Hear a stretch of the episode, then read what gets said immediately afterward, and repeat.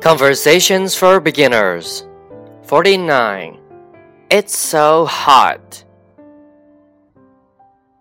I can't believe how hot it is. It's not even noon yet. That means it will get hotter. I'm dying from the heat. Turn on the air conditioner. It doesn't work. What happened? I don't know. Did you call the repairman? Of course. When is he coming? He's busy. He said next week.